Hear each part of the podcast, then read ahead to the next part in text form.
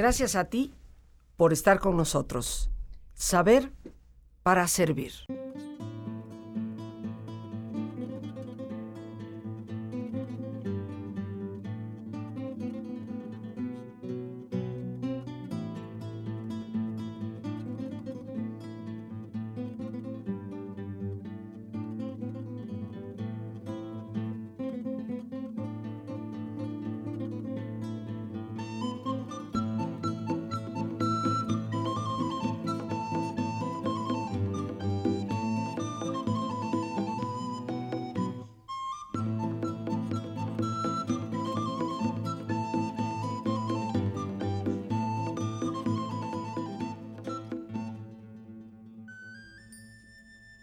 Eterna pregunta, ¿nos iremos al paraíso, el purgatorio o el infierno?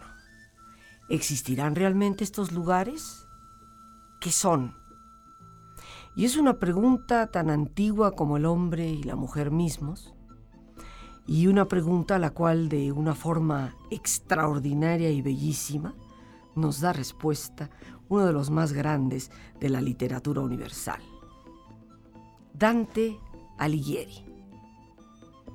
Dante Alighieri y su Divina Comedia, porque vaya comedia estarnos haciendo esa pregunta, como si a veces en esta misma tierra no supiéramos algo de lo que es el purgatorio, mucho de lo que es el infierno y ocasionalmente algo de lo que puede ser el paraíso. Dante Alighieri. En ese siglo XIV aproximadamente, en la Edad Media, cuando se empieza ya a generar, a gestar eh, la posibilidad de cambios que eventualmente van a desembocar en el Renacimiento. ¿Y quién mejor para continuar conversando con nosotros de este grande entre los grandes que la doctora María Pía Lamberti, profesora de tiempo completo en el Departamento de Letras Italianas de la Facultad de Filosofía y Letras de la Universidad Nacional Autónoma de México, es miembro del Sistema Nacional de Investigadores, coordina el Departamento de Letras Italianas y la Cátedra Extraordinaria Italo Calvino, enseña literatura medieval y está especializada en Dante Alighieri. Ha traducido poemas de ilustres poetas, entre ellos Octavio Paz. Ah, ya hemos tenido el privilegio de tenerla en el programa anteriormente y hoy viene haciendo un esfuerzo especial dentro de todas sus ocupaciones, pero lo hace yo sé con cariño, cosa que nosotros retribuimos con mucho amor, con mucho afecto a nuestra querida María Pía. Bienvenida una vez más. Muchísimas gracias. Eh, de veras estoy muy feliz de poderlos saludar a todos los que nos están escuchando ahora. Sé que entre ellos hay muchos que ya nos han escuchado anteriormente y entonces es una especie de encuentro entre amigos, considero yo, esta, esta transmisión. Estabas hablando, eh, Rosa, de, del purgatorio, del infierno, del paraíso.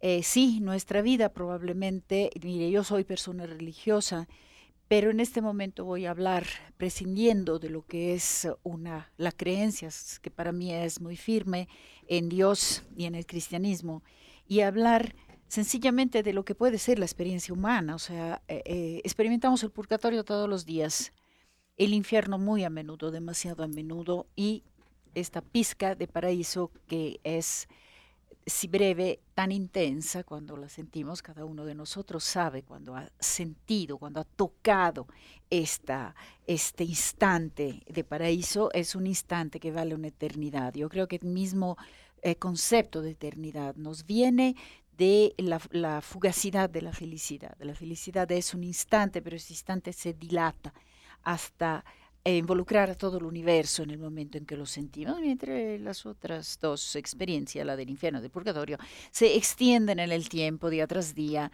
y todos lo sabemos. Pero, bueno, dejando lo que puede ser una barata filosofía humana y sabiduría de todos los días y regresando a Dante, hay un dato muy interesante. En 1981 ha salido este estudio de Jacques Le Goff, que fue, en paz descanse porque ha muerto hace poco, em, eh, fue eh, uno de los grandes medievalistas del siglo XX. Se titula El nacimiento del purgatorio. Tengo aquí la edición Taurus entonces la traducción eh, en español, publicada en el 85, El nacimiento del purgatorio. La humanidad ha llegado paulatinamente, y, también el cristianismo mismo ha llegado paulatinamente en el transcurso de los primeros siglos de su difusión, a esta idea por demás tan humana, tan lógica, si queremos, de que este castigo que todos, en definitiva, esperamos en el más allá para los que nos han hecho daño, esperaríamos que para nosotros no, pero para todos los que nos han fastidiado, pública o privadamente, porque los hay de los dos, eh, hay un castigo en el más allá. Pero todos establecemos categorías. Una cosa es mi vecino que se apoderó de mi estacionamiento y otra cosa es Hitler, que mandó a morir 6 millones de personas por un concepto racial.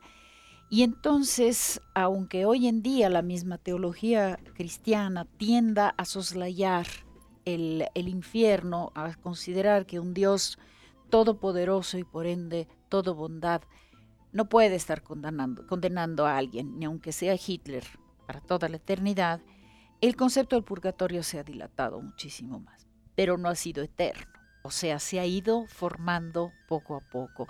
Y de esto habla Jacques Legoff, hablando como de este castigo momentáneo, transitorio, en el más allá ya se han acercado los filósofos de la antigüedad, las creencias de las religiones antiguas y finalmente la, la religión cristiana. Cuando Dante escribe la Divina Comedia, la fe popular, en el purgatorio se ha extendido ya toda la cristiandad, es un hecho de creencia de la feligresía. Y la iglesia, no hay que olvidar que eclesía significa comunidad. O sea, la iglesia, nosotros estamos mal acostumbrados a pensar que sea el clero. La iglesia somos nosotros. somos los feligreses. A veces al clero le gusta le pensar. Le gusta que nosotros pensemos. Ellos lo saben perfectamente. La eclesía, la iglesia somos nosotros. Entonces, cuando una creencia es muy difundida, se coteja con los principios uh, de, de la teología, evidentemente, para eso hace falta que haya una cúpula pensante, por decirlo así.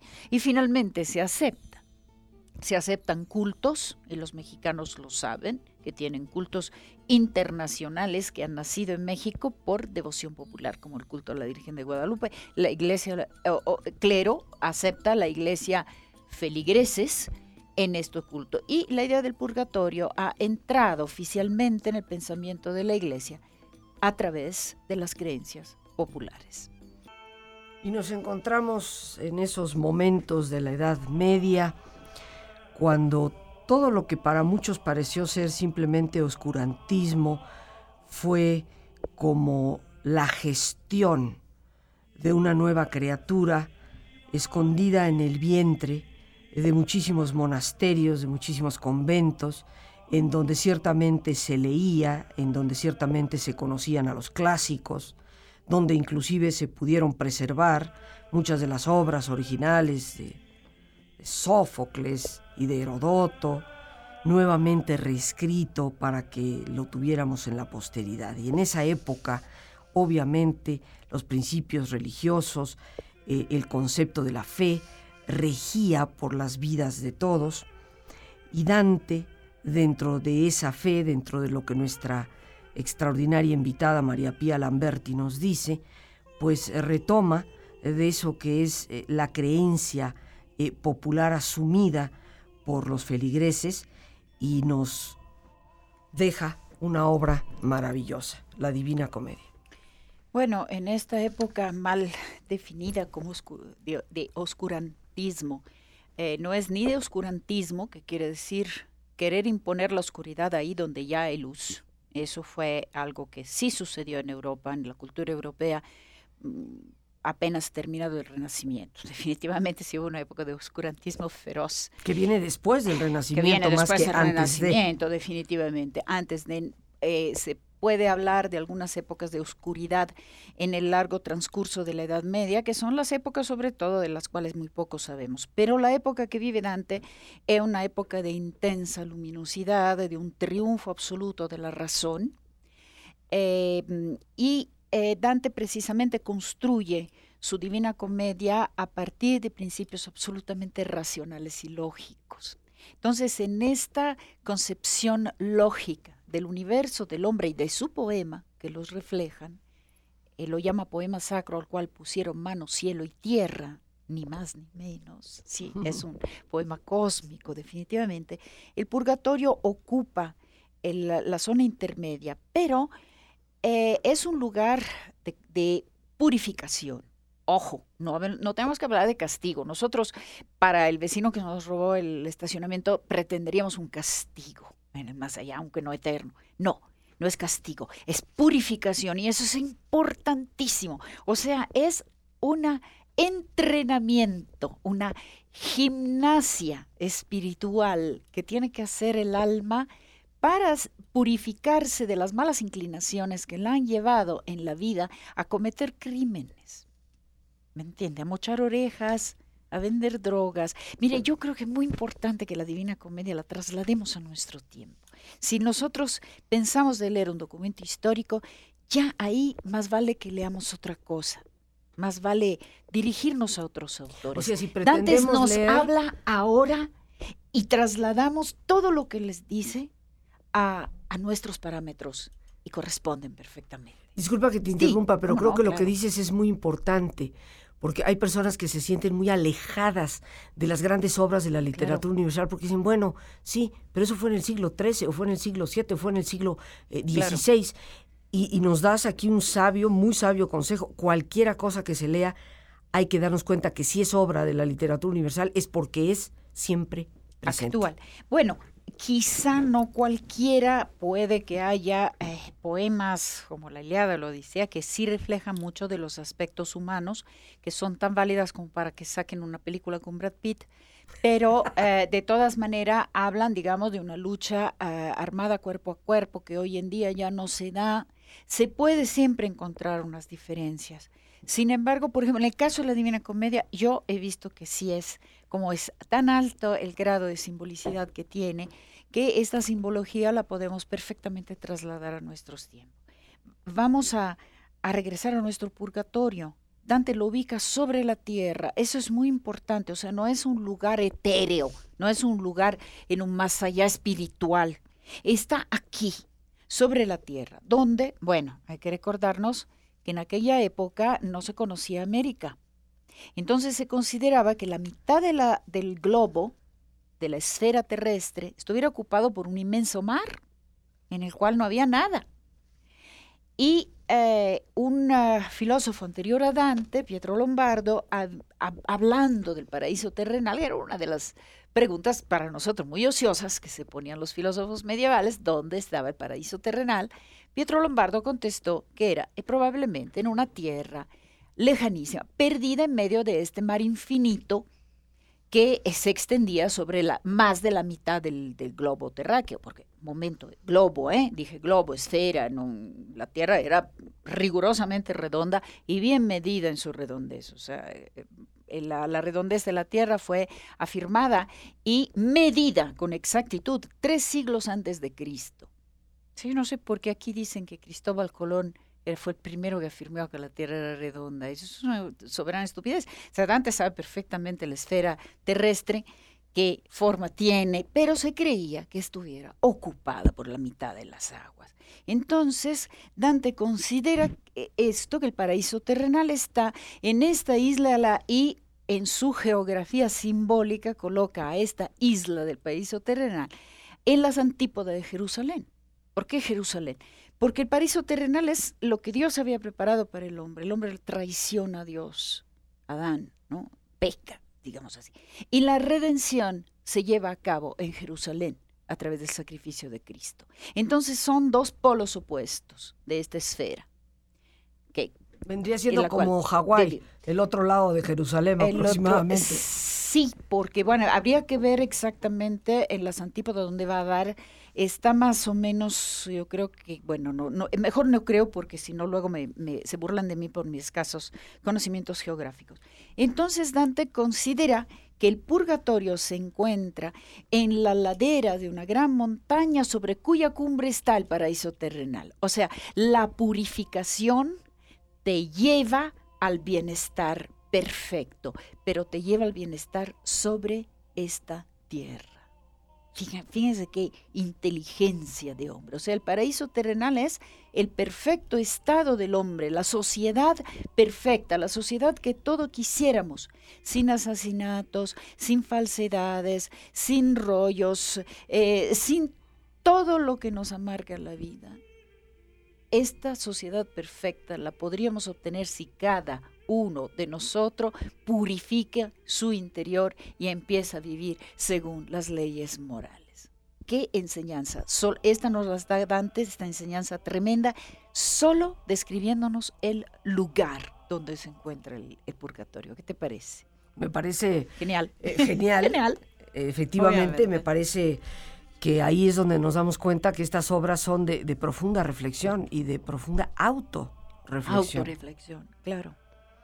Así que Dante nos ubica este purgatorio en la ladera de la montaña, pero dices algo eh, muy especial, nos retrata también el paraíso como, eh, como esa meta, como esa sociedad ya purificada, paraíso ya perfeccionada. terrenal, o sea, el lugar perfecto que, que, Dios había predispuesto para los hombres. O sea, no es el paraíso espiritual, no es el paraíso de la contemplación divina de puros espíritus para contemplar el puro espíritu, el espíritu mayor. Es el paraíso terrenal ubicado a la cumbre de esta enorme montaña, altísima, dice Dante, dice que es tan alta que el cielo de la luna, que se imaginaban estos cielos sólidos, cristalinos, ¿no?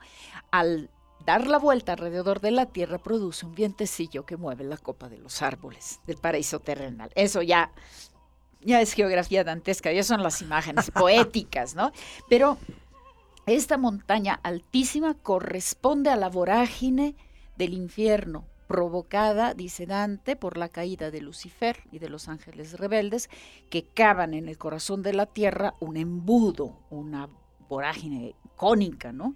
Y toda esta tierra que se retira así espantada por esta traición tremenda del por este impacto de esa este impacto, pero es un impacto moral, o sea, es el más luminoso de los ángeles, Lucifer, el portador de luz, que se revela contra su creador porque quiere ser igual a él. Y entonces es castigado, transformado en materia bruta, las tierras creadas por Dios se retiran con horror y van a formar esta montaña agudísima en medio de las aguas, en un lugar que no se puede alcanzar, del otro lado del mundo.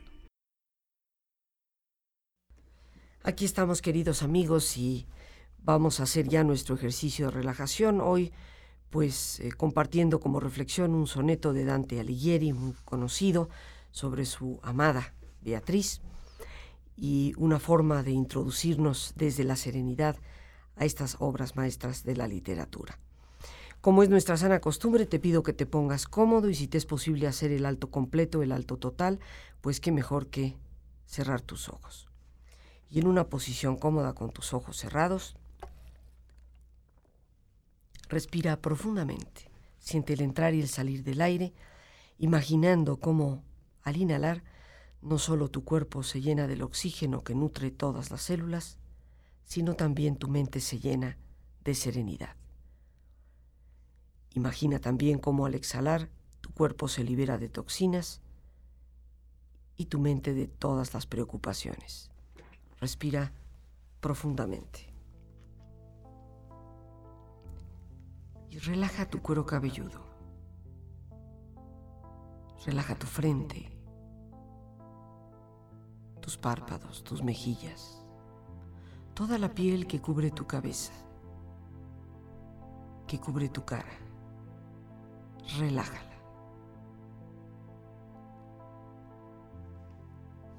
Relaja tu cuello y tu garganta.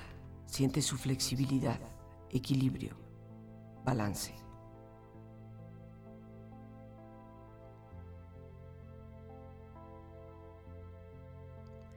Relaja tus hombros, brazos y manos, así como tu espalda. Siente una agradable sensación de relajamiento que afloja todos los músculos, en estas partes de tu cuerpo.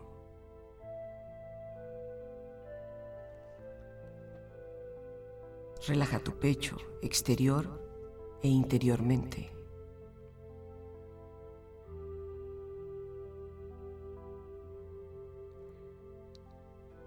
Relaja tu abdomen exterior e interiormente.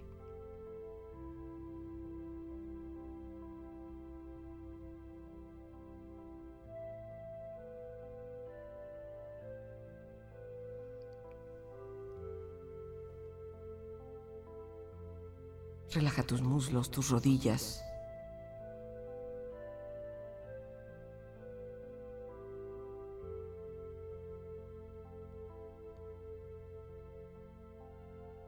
Relaja tus pantorrillas y tus pies.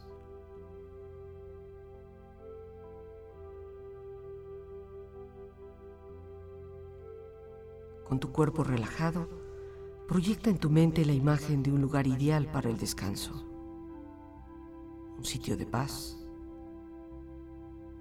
de belleza. Imagina los colores, los sonidos, los aromas. Siente estar allí.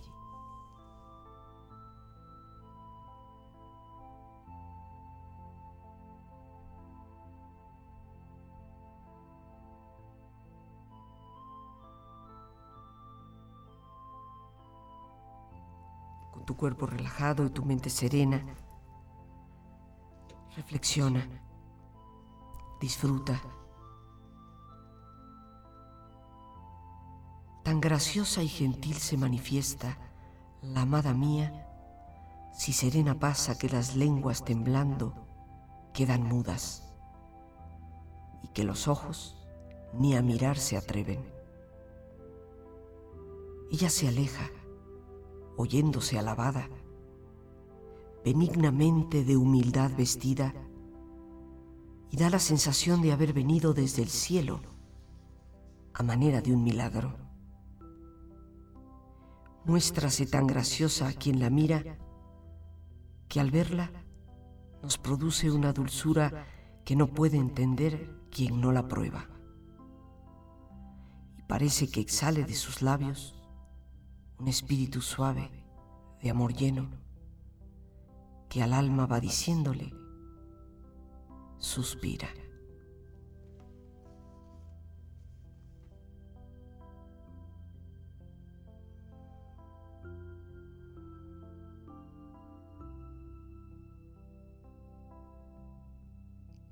Respira profundamente. Relájate bien.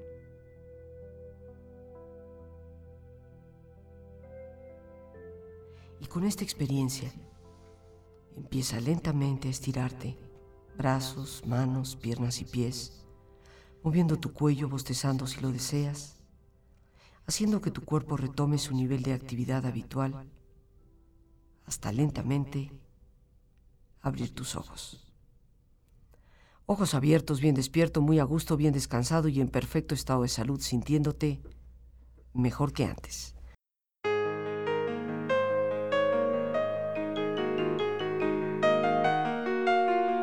El cómo pensamos determina el cómo vivimos.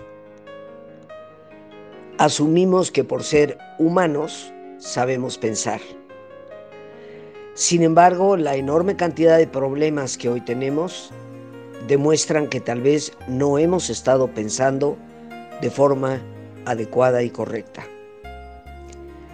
Aprender a manejar tu propio pensamiento es la clave para el manejo de tu propia vida. Ojalá me acompañes en esta conferencia Saber Pensar el lunes 14 de este mes de noviembre a las 7 en punto de la tarde. Informes los puedes obtener en el 55 37 32 9104. De igual forma, en ese número puedes enviar un mensaje vía WhatsApp, Telegram o Signal. Esta es una conferencia que te explicará la relación entre el cerebro y los niveles de la conciencia. Y por supuesto las claves fundamentales de la salud, la educación, la creatividad y la intuición para saber pensar. Lunes 14 a las 7 en punto. Te estaré esperando.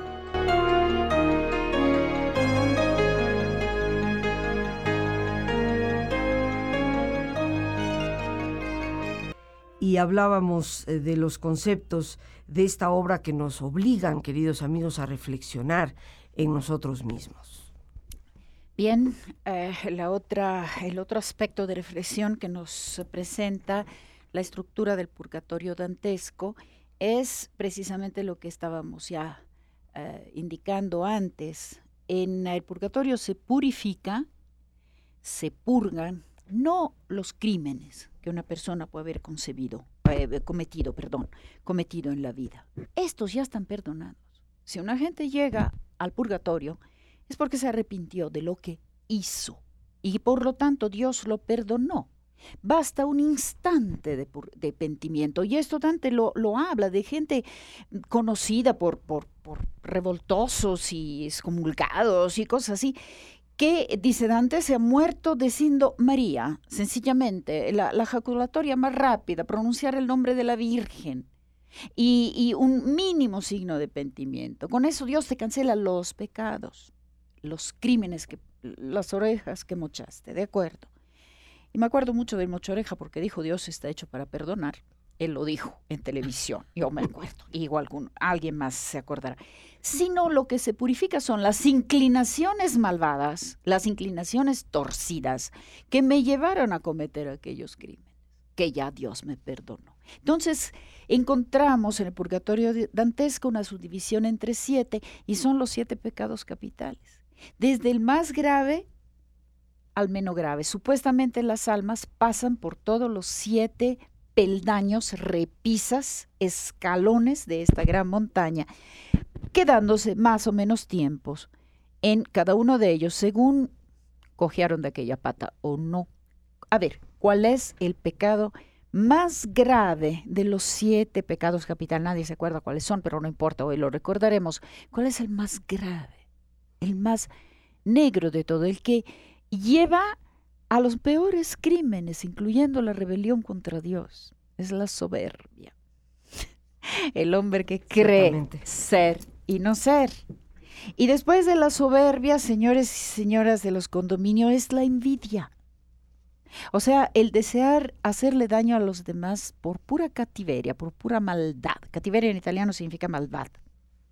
Luego vienen los dos pecados que están a mitad del camino entre lo físico y lo moral. Uno sería la iracundia. Ahora hay una ira justa. Si vemos a alguien que maltrata a un niño, evidentemente nos indigna y si nos lanzamos, como un día hizo mi suegra, que se lanzó del tercer piso hasta mitad de los jardines que tenía enfrente para zarandar a una señora que golpeaba a un niño. Bueno, esta es una ira buena, digamos, pero nos dejamos cegar por la ira mala y todos lo sabemos perfectamente. Y en este momento podemos cometer cualquier crimen, ¿eh? incluyendo quizá no nosotros que estamos aquí hoy, tú y yo y los que nos escuchan, pero mucha gente por ir ha llegado al asesinato definitivamente, o a venganzas más elaboradas, ¿no? La ira. Luego la exidia, que es una, un pecado sobre el cual se discutió mucho en la Edad Media, que en realidad hoy en día la Iglesia lo considera como la lentitud o la flojera en hacer el bien. O sea, estamos siempre listos a hacer algo que no, que no es. Hablas de desidia. Desidia, desidia, em, flojera, pereza en hacer el bien. Mañana. Mañana. Es el pecado del mañana, sobre todo por lo que respeta en cumplir con nuestras obligaciones hacia los, nuestros hermanos. Y esto, pues, ¿quién es sin pecado, verdad? Que levante la primera, que aviente la primera piedra. Y finalmente vienen, eh, bueno, hay, eh, son tres pecados que son mucho más relativos a la vida humana y al cuerpo. La avaricia, que en época de Dante se acoplaba con el despilfarro.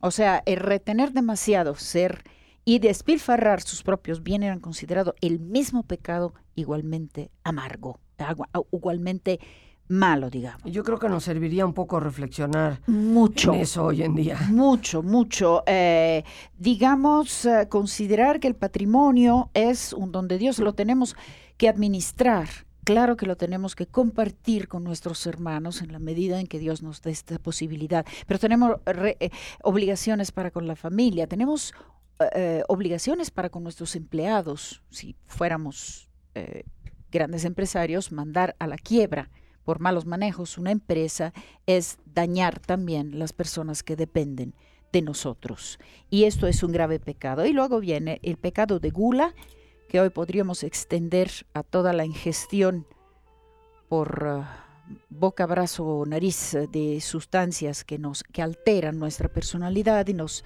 impulsan a veces a actos indebidos. Y la lujuria el pecado de amor considerado el último, o sea, el menos grave, pero desorden al fin, eh, no freno de los impulsos que Dios nos dio para nuestro beneficio, utilizar estos impulsos de una forma desconsiderada. Eso es, esos son los siete pecados capitales. Una vez que sean purificados estos, entonces se puede acceder al paraíso terrenal, o sea, al antiguo lugar de Adán.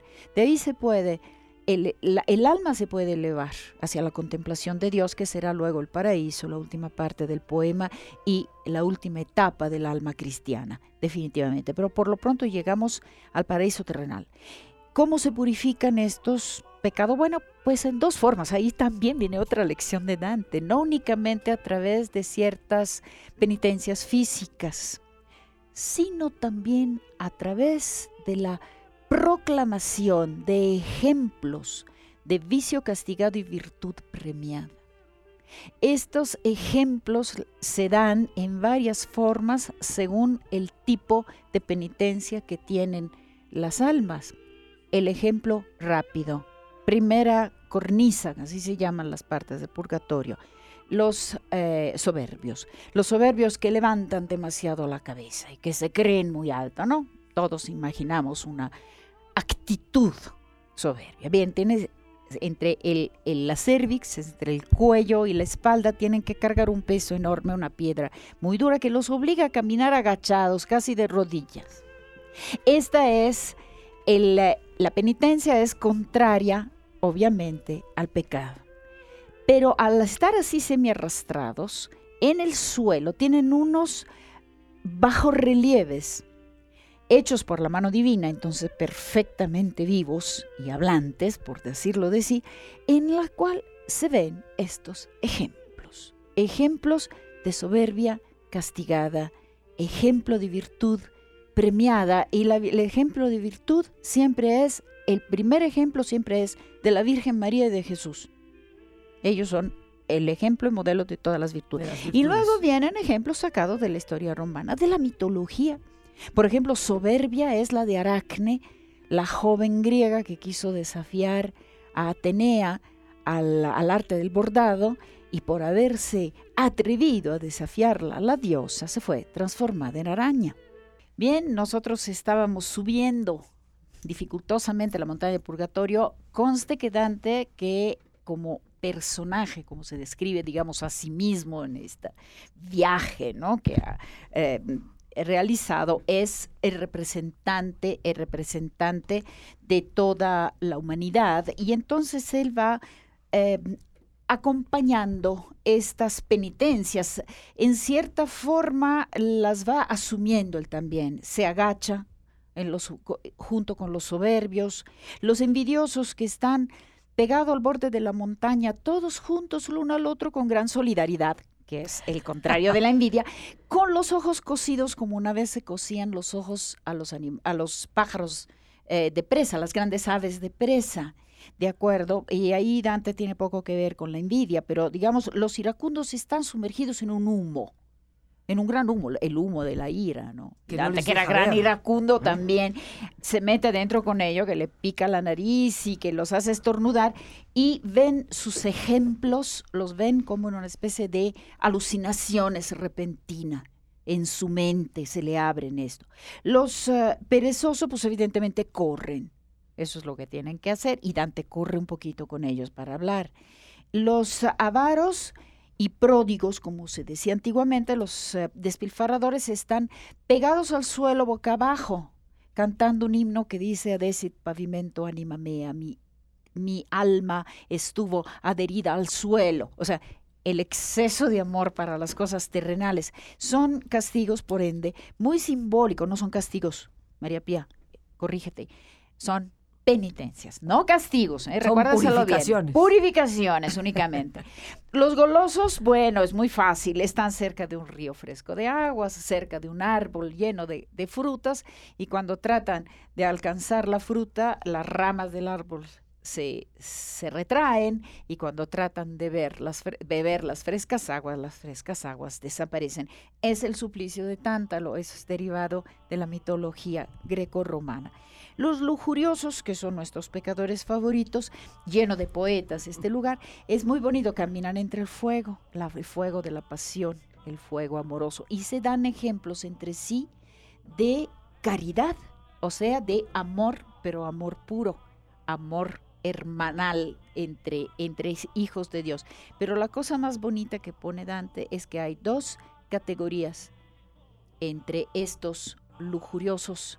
Los unos que amaron a las mujeres o mujeres que amaron a los hombres y los otros que tuvieron otra inclinación, pero que de todas maneras ahí están. Lo único que tienen de diferencia es que van caminando en sentido inverso. Pero cuando esas dos categorías se encuentran y se cruzan, se besan, eh, fraternalmente los unos con los otros. Es una de las páginas más hermosas, ¿no? O sea, todos los pecados de amor son pecados de amor, no importa dónde se dirijan.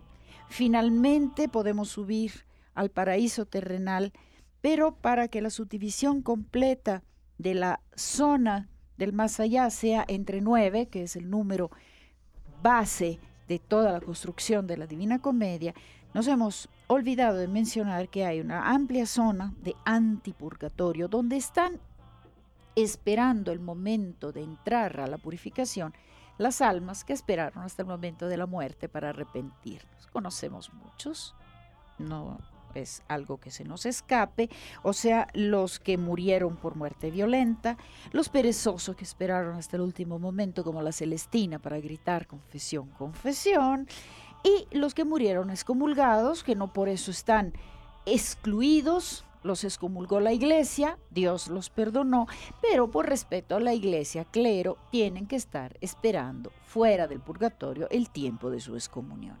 En el, en el paraíso terrestre, bueno, es obviamente un gran bosque lleno de hierba verde, de flores maravilloso, de ríos que corren entre los cuales está el Leté, el río del olvido. O sea, después de haberse purificado hay que olvidar el pecado. Y ahí Estante vuelve a encontrar a Beatriz. Y que será el motor de su próxima subida al paraíso celeste, desde el paraíso terrenal al paraíso celeste. Y bien, señores y señores, que cree que haga esta joven cuando lo ve? Le pega una regañiza de Padre y Señor mío lo pone como Dios puso al famoso perico, sea verde, y deben de ser los ángeles y santos que le acompañan lo que imploran que finalmente lo perdone, que el pobre se ha cruzado todo el infierno y todo el purgatorio para llegar a ella y que no se vale que lo maltrate así. Finalmente ella lo perdona. Pero yo creo que ya hablaremos, María Pía, en otra visita que generosamente nos puedas hacer sobre muchas de esas otras cosas, entre ellas pues esta historia también de amor que se teje en la Divina Comedia para Beatriz. Las gracias a Dios por este espacio que nos permite compartir, las gracias a nuestra extraordinaria invitada en este jueves cultural, la doctora María Pía Lamberti, a ti el más importante de todos, una vez más, gracias por tu paciencia al escucharme y por ayudarme siempre a crecer contigo. Que Dios te bendiga. Bye.